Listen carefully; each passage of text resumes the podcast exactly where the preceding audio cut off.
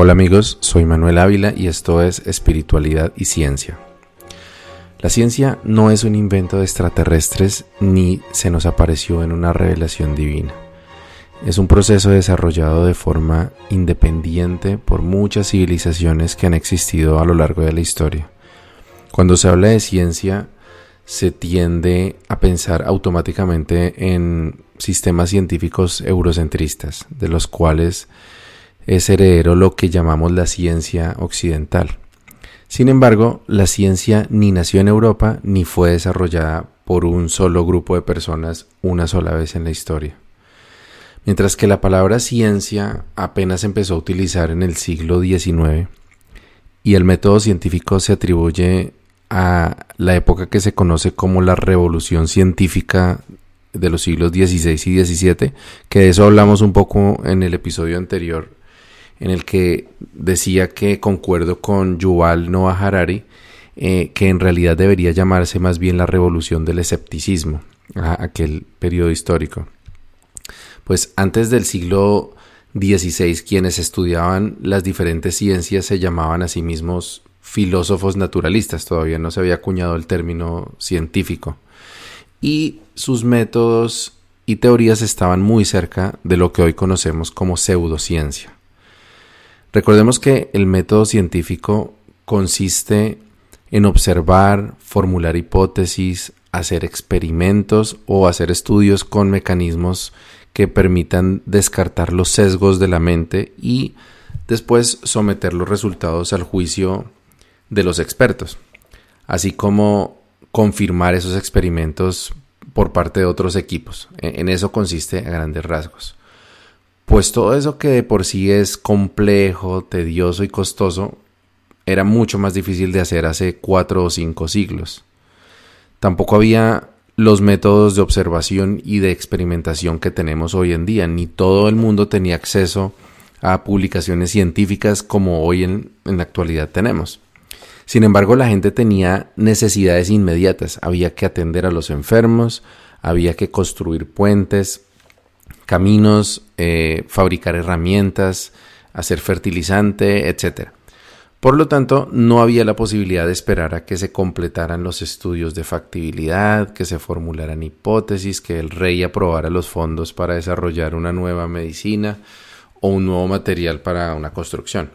Entonces, eh, estos antiguos tenían que echar mano de lo que ya se conociera en ese momento con suficiente claridad o ensayar nuevas ideas que tuvieran pues con todo el cuidado posible.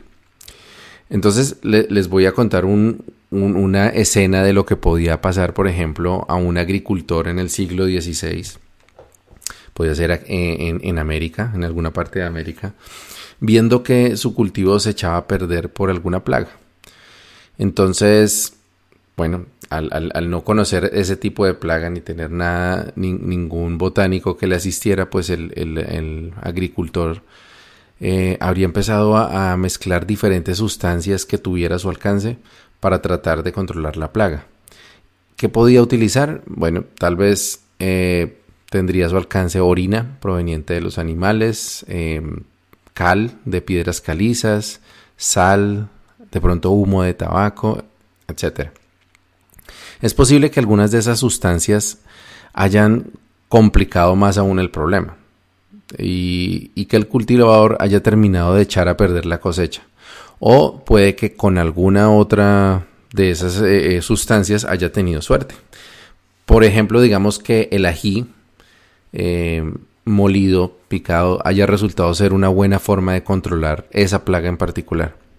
Entonces, no se puede decir que el cultivador haya hecho ciencia en sí, pero sí que hizo parte del proceso científico, porque el conocimiento que él obtuvo no se quedó ahí. El granjero aprendió que si, se, que si le aparecían, por ejemplo, manchitas blancas al tallo de, de, una, de una papa, por ejemplo, entonces podía esparcir ají, molidito y a los pocos días encontró que las mm, manchas se habían desvanecido y que la planta se había sanado. Entonces es probable que en sus conversaciones con otros granjeros haya compartido ese hallazgo y les haya dado la receta. Entonces seguramente estos otros granjeros habrían ensayado la fórmula en caso de haber tenido los mismos síntomas pues en, sus plantas y eh, poco a poco se iría formando una cadena de experimentación. Eh, en esa cadena pudo haber, por ejemplo, cientos de granjeros que han ensayado, que ensayaron la receta en diferentes altitudes, eh, con diferentes tipos de papa, diferentes variedades de ají también, en contra de diferentes especies de hongos o de parásitos. Y, pues muchos de ellos habrán logrado reproducir los resultados favorables del primer granjero, pero otros no, ya sea porque utilizaron una variedad diferente de ají o porque la plaga que enfrentaron pues no era tan, tan sensible al picante, eh, por la razón que sea. En cualquier caso, en cuestión de meses, el conocimiento del granjero ya se habría convertido en Vox Populi y seguramente miles de cultivadores de toda la región ya estarían aplicando la técnica.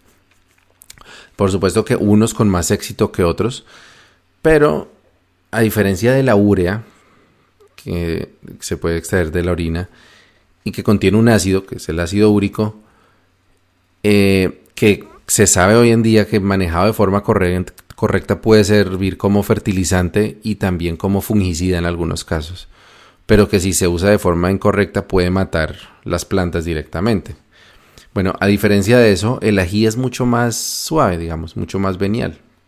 Y en la mayoría de los casos, lo peor que podía pasar era que más bien de pronto atrajera más bichitos en vez de, espantarlos. Entonces, por esta razón, es muy probable que la tradición de usar ají como plaguicida haya tenido mucho más éxito que usar urea, con cal, por ejemplo, mezclada con cal. De pronto, la urea con cal hubiese sido más efectiva en ciertos casos, para ciertas plantas, contra ciertos patógenos, pero seguramente muchos cultivadores habrían dañado sus cosechas al hacerlo de esta forma, digamos, empírica, y obviamente hubiesen hablado pestes de la técnica, eso no, no funciona para nada, eso no sirve sino para quemar las plantas. Y pues eso, a pesar de que en algunos pocos casos hubiese sido eficaz, habría matado, digamos, la posibilidad de que se extendiera esa práctica. En cambio, la técnica del ají era mucho más propensa al efecto placebo. En algunos casos sí es muy posible que después de aplicar el ají molido a la planta, la plaga se haya curado, pero en muchos casos, por ejemplo, puede ser que la planta pues haya, se haya curado sola, de forma natural, puede ser que la, digamos, el, parásito haya pasado una capa más interna, entonces ya no se veía, eh, pero parecía que estuviera mejorando, o simplemente no haya pasado nada, no haya tenido ningún efecto positivo, pero pues tampoco negativo. Entonces, eh, pues un, un, cultivador que se encontrara pues muy optimista que esa receta le iba a funcionar, pues a lo mejor le daba el chance a las plantas así tuvieran las manchitas y, y habría dado un buen testimonio que habría contribuido a que esa técnica del ají se volviera viral, en palabras de hoy en día. Y lo que es, ojo que no estoy diciendo que el ají no funcionara, porque de hecho esta historia probablemente es cierta, porque en México en muchas, y en muchas partes de Latinoamérica todavía hoy en día se comercializa plaguicida natural con base en ají. Entonces es posible que para algunas plagas de ciertas variedades, de ciertas plantas, el ají sea la solución perfecta. Pero también es cierto que como si bien si no ayuda tampoco hace daño, entonces en muchos casos no sea más que un placebo. Pero eso es lo que había en la antigüedad y es la forma, digámoslo así, social, entre comillas, de hacer ciencia. Alguien hace una observación, construye una, una hipótesis, experimenta y comparte los resultados con la comunidad. Los demás expertos en la materia, cultivadores en este caso, pues prueban el experimento y confirman o rechazan los resultados. Eh, excepto que en esa confirmación falta el pequeño componente que evita el sesgo de, confirmación que tenemos todos, que es el de eh, apasionarnos por una idea que ya tenemos. Pero sin embargo también servía para generar conocimiento muy válido en muchos casos. Y de ahí podemos inferir, entender que la ciencia es el producto natural de la evolución del conocimiento humano. Las técnicas que se usan para construir conocimiento y que utilizaron todas las culturas ancestrales eh, sembraron la semilla para lo que hoy llamamos ciencia. Lo que hace en realidad el método científico es agilizar el proceso vertiginosamente, eso sí, y evitar estos errores, estos sesgos mentales que mencionaba. A pesar de eso, la ciencia formal ha tenido muchos descaches y la ciencia ancestral también ha tenido muchos aciertos. Y este y es un hecho que muchas culturas antiguas que fueron metódicas y disciplinadas como los mayas, los toltecas, los incas, los muiscas y también muchos pueblos de Asia y de Medio Oriente desarrollaron avances muy importantes en astronomía, matemáticas, arquitectura, biología, química y en muchos campos sociales también. De eso hablaremos, seguiremos hablando pues en diferentes episodios. Pero por hoy lo que les quiero mostrar es cómo este, este mismo origen de la curiosidad humana y de buscar soluciones nos puede llevar por dos caminos, pero muchas veces esos dos caminos son transitados por los mismos mm, tipos de personas que hacen conocimiento. Entonces, les voy a contar cinco casos de teorías científicas que estuvieron en su momento consideradas como la verdad y que hoy en día ya han sido totalmente desmentidas. Pero bueno, hagámoslo con un top 5 para ponerle un aire youtubesco al conteo. En el puesto número 5 voy a hablar de una historia que proviene de tal vez mi serie favorita de todos los tiempos, que es Cosmos de Carl Sagan, y que me gusta mucho como anécdota también. Cuenta que en 1877 el astrónomo italiano Giovanni Chiaparelli reportó el hallazgo de lo que parecían ser canalis en Marte, o canales, traduciría del italiano, aunque la palabra también se puede traducir a español como ductos. No, porque canal pues hay digamos de formación natural, pero los ductos suenan ya a una formación hecha por el hombre. Pero él reportó eh, esto porque en esa época no existía todavía la fotografía. Así que la observación astronómica se hacía mirando por horas a través de un telescopio, que obviamente tenía también una óptica muy deficiente, pues para los estándares de hoy en día. Tenían que esperar un momento en el que el aire estuviera quieto, o sea, que no hubiera viento, que no hubiese nubes tampoco, y en el poquito espacio de tiempo que pudieran ver el planeta o lo que estuvieran observando, pues tenían que dibujar una imagen de lo que estaban observando. Este telescopio que utilizaba Schiaparelli tenía una apertura de 15 centímetros en su, de su óptica. Entonces, básicamente lo que él lograba ver de Marte era una bolita rojiza, más o menos, imagínense, de unos 2 centímetros de diámetro, con sombras y algunas formitas que a Schiaparelli le parecían océanos y continentes. Entonces él reportó estos canales que para él, pues él no se estaba refiriendo a ductos, sino a líneas que, que las asoció de esa forma. Eran en realidad líneas costeras que él, que él estaba, creía que estaba viendo. Pero la palabra tenía pues una sonoridad interesante y otros investigadores de la época eh, estaban intrigados por el tema de los canales. Entonces empezaron a hacer sus propias observaciones con las mismas limitaciones tecnológicas y pues también vieron las líneas. Uno de ellos fue el astrónomo americano Percival Lowell, que se fascinó con la idea de los ductos marcianos y de sus precarias observaciones concluyó que debía tratarse de canales de irrigación construidos por una raza marciana avanzada para transportar agua extraída de los casquetes polares de Marte como dijo Carl Sagan, observación no se ve casi nada. Conclusión, hay una avanzada raza extraterrestre en Marte. Bueno, él, hizo este comentario eh, con un caso muy similar de una observación en Venus, donde eh, está, la observación era que está totalmente cubierto de gases.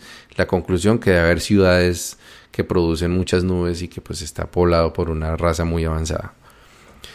Y bueno, la, la revolución tecnológica de la óptica más adelante, pues permitió que los telescopios fueran cada vez más potentes y ya ver con mayor claridad las formaciones que Schiaparelli veía.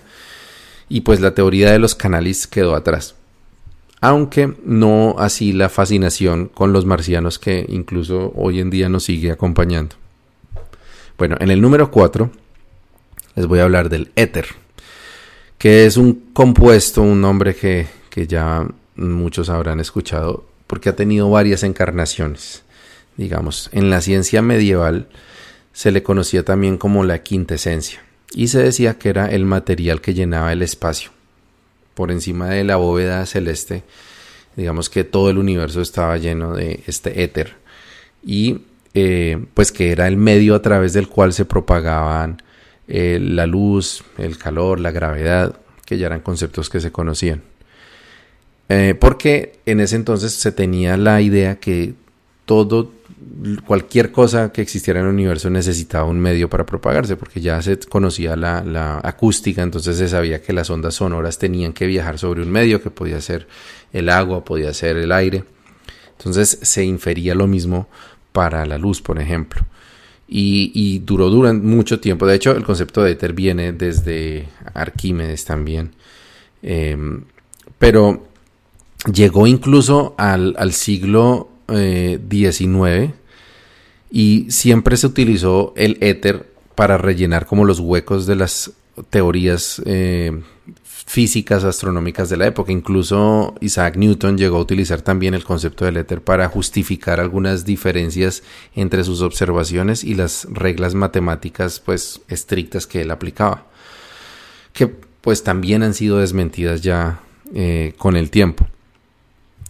Pero pues esta calidad como elevada, entre comillas, o sutil del éter, también tenía unas connotaciones místicas que, que podía, se decía que podía, que el éter era como el, algo así como la esencia del espíritu y que podía ser producida mediante elixirs o la alquimia medicinal o con la piedra filosofal.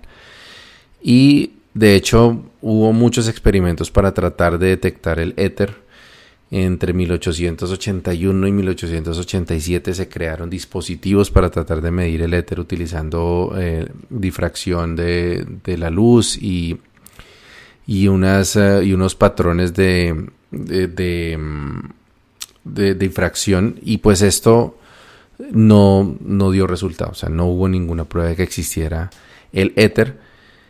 Y pues finalmente se, se terminó por abandonar esta teoría Mm, cuando, cuando la teoría especial de la relatividad confirmó que la luz no requiere ningún medio para propagarse. Entonces hasta ahí llegó el éter. Bueno, ahora en el número 3, el flojisto, que fue una teoría que se postuló más o menos en 1667. Eh, más o menos no, ya lo busqué y esa es la fecha en la que se propuso, que fue el, el físico alemán Johann Becker y se creía que era un elemento que contenían los cuerpos combustibles, o sea, todo lo que se pudiera quemar y que era liberado durante la combustión. Y con este elemento, digamos que lo que, lo que se hacía era tratar de explicar fenómenos que en ese momento no se comprendían. Entonces, eh, siempre hay una pieza que falta y pues a esa pieza hay que darle nombre. Entonces, en los fenómenos de combustión y corrosión, eh, se, se, creía que esto era como lo que animaba ese proceso de, de, quemado o de, o de corrosión, que ya hoy se conoce tanto la combustión como la corrosión de forma conjunta como oxidación. Entonces, obviamente, el flojisto también quedó atrás, pero también perdura en, en el imaginario popular como algo así como el elemental del fuego. En el número 2 una, una técnica muy polémica hoy en día, pero pues que fue acogida por la comunidad científica durante mucho tiempo, que fue la frenología. Algunos de ustedes probablemente habrán escuchado esta disciplina que por allá por el siglo XIX se puso de moda y lo que planteaba era que la forma y las características del cráneo humano se podía utilizar para predecir las características mentales de una persona. Eh, y pues bueno, si vemos esta teoría con otras que hemos discutido hoy, eh, verán que todas provienen de un interés genuino en encontrar la verdad. y que en algunos casos se acercaron a lograrlo o contribuyeron para que se lograra los avances científicos que vinieron después. La frenología es otro ejemplo en este sentido porque sentó las bases para el estudio del cerebro, eh, el estudio moderno pues del cerebro porque divulgó el principio de que diferentes áreas en el cerebro están dedicadas a diferentes funciones o áreas del proceso mental. Esto lo, charlamos en un episodio anterior también, que hoy en día, digamos, es una teoría científica aceptada. Pero a diferencia de la neurociencia actual, eh, la frenología, en lugar de encefalogramas y resonancias, se bastaba con toquetear la cabeza del paciente y buscar bultos o como marcas, eh, tomar mediciones y hacían diagramas, muchos diagramas de la forma del cráneo del paciente. Eh, los estudios de los frenólogos llevaron a identificar y crear guías incluso con la que podían definir o la que ellos creían que podían definir patologías mentales como esquizofrenia, histerismo en las mujeres o incluso, que por cierto el histerismo tampoco existe ya como ningún, como, como patología, o incluso la propensión a cometer crímenes, o también la capacidad intelectual, o sea, todo eso decían que se podía eh, inferir de la forma del cráneo. Hoy en día entendemos que las características genéticas de los individuos de ciertas poblaciones pueden hacer que ciertas formas del cráneo sean más comunes en esas comunidades. Y por esta razón era muy común que las características que se asociaban con la locura, con falta de inteligencia o con tendencia a cometer crímenes eran muy frecuentemente características que eran más frecuentes, digamos características eh, de la forma del cráneo más frecuentes en personas de raza negra, indígenas o mestizos. Sin embargo, a pesar de eso, fue una disciplina aceptada en casi todo el mundo por la ciencia médica e incluso llegó a aceptarse como evidencia en la corte. Y con esto llegamos al primer elemento de la, primera teoría de la lista que eh, se conocía como la teoría del miasma. Y esta teoría indicaba que muchas enfermedades como por ejemplo el cólera, la clamidia, la peste, eran causados por un miasma, que es una palabra que proviene del griego que significa polución. El miasma también se le conocía como mal aire. Y en todo caso, lo que decía era que em, las epidemias se originaban en el miasma que emanaba de materia orgánica en, descomposición.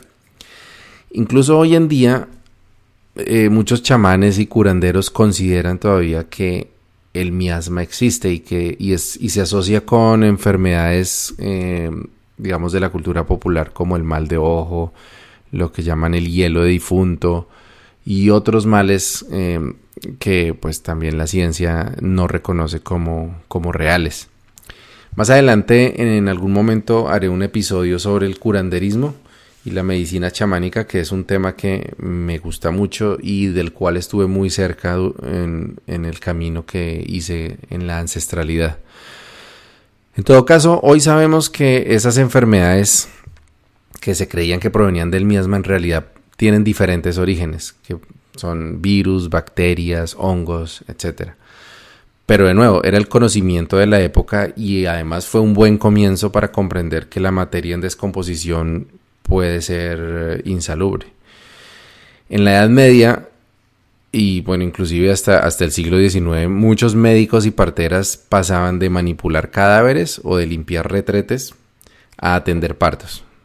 Y no era pues de sorprenderse hoy en día, lo entendemos, que muchas comunidades, eh, especialmente en Europa, tuvieran tasas de mortalidad de las madres durante el parto de hasta una por cada diez.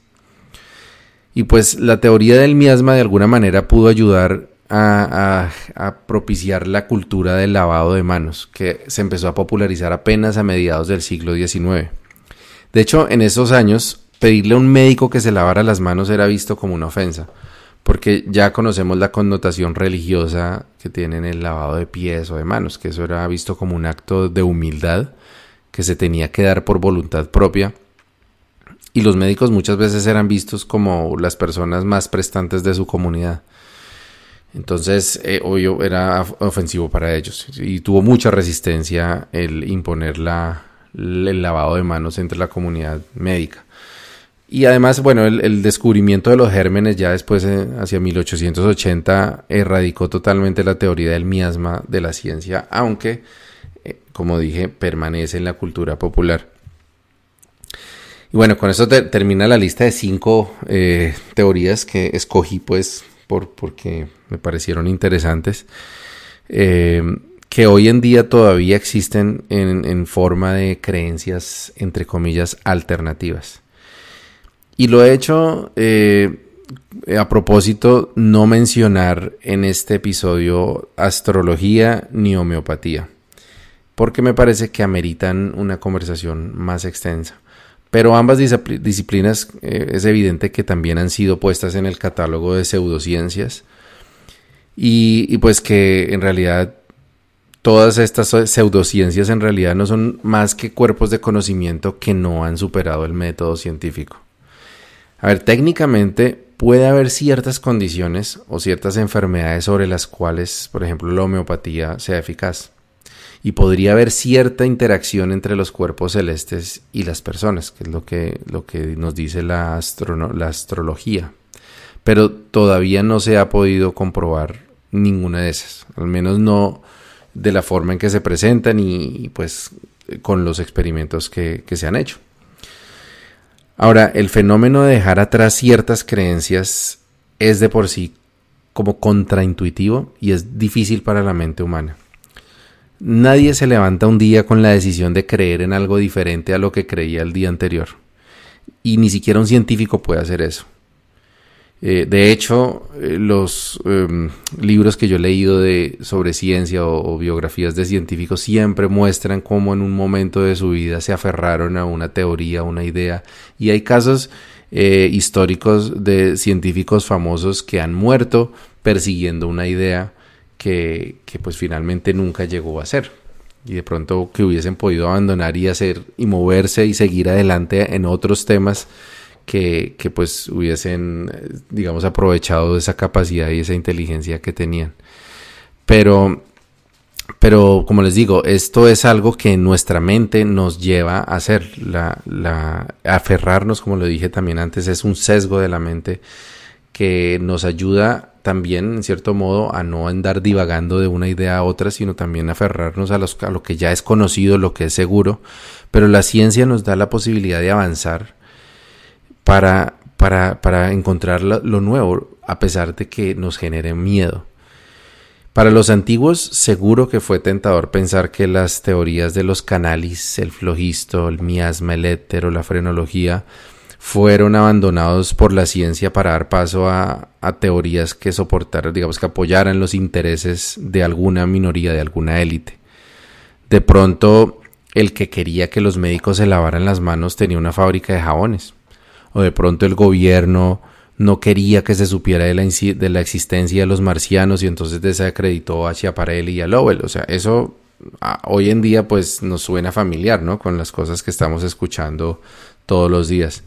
Pero ¿no será más bien nuestro miedo a lo desconocido y el hecho de aferrarnos a lo cotidiano lo que nos dificulta abandonar viejas creencias y aceptar las evidencias? Les voy a dar un ejemplo bien actual.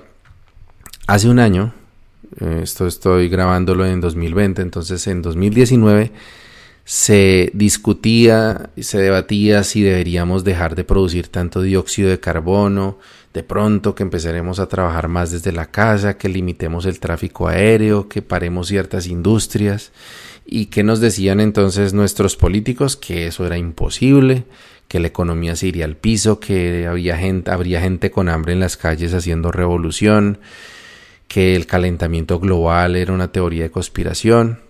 Y bueno, aquí estamos eh, en mayo de 2020 haciendo lo imposible entonces. Y hemos podido. Sí, es cierto que mucha gente ha perdido su empleo, que la economía va para el piso, pero al, al mismo tiempo la tierra está floreciendo como no lo hacía hacía probablemente un siglo. la capa de ozono se ha restaurado, los ecosistemas, muchos ecosistemas de todo el mundo se están restaurando, especies de aves, especies de eh, plantas incluso. Y además de eso estamos aprendiendo a hacer negocios desde la casa, estamos innovando con servicios a domicilio, mucha gente está creando herramientas para el distanciamiento social, para el trabajo desde casa, porque eso es lo que hacemos los humanos, nos adaptamos, creamos soluciones y utilizamos la ciencia para superar los obstáculos que nos encontremos. Mis amigos, la herramienta para salir de la Matrix es el método científico el mismo que utilizaban los mayas en su arquitectura, los incas en sus técnicas de cultivo, los muiscas con su orfebrería, el mismo método científico que podemos utilizar internamente para convertirnos en mejores personas y para buscar nuestra felicidad. Ese es el camino de espiritualidad y ciencia. Hasta pronto.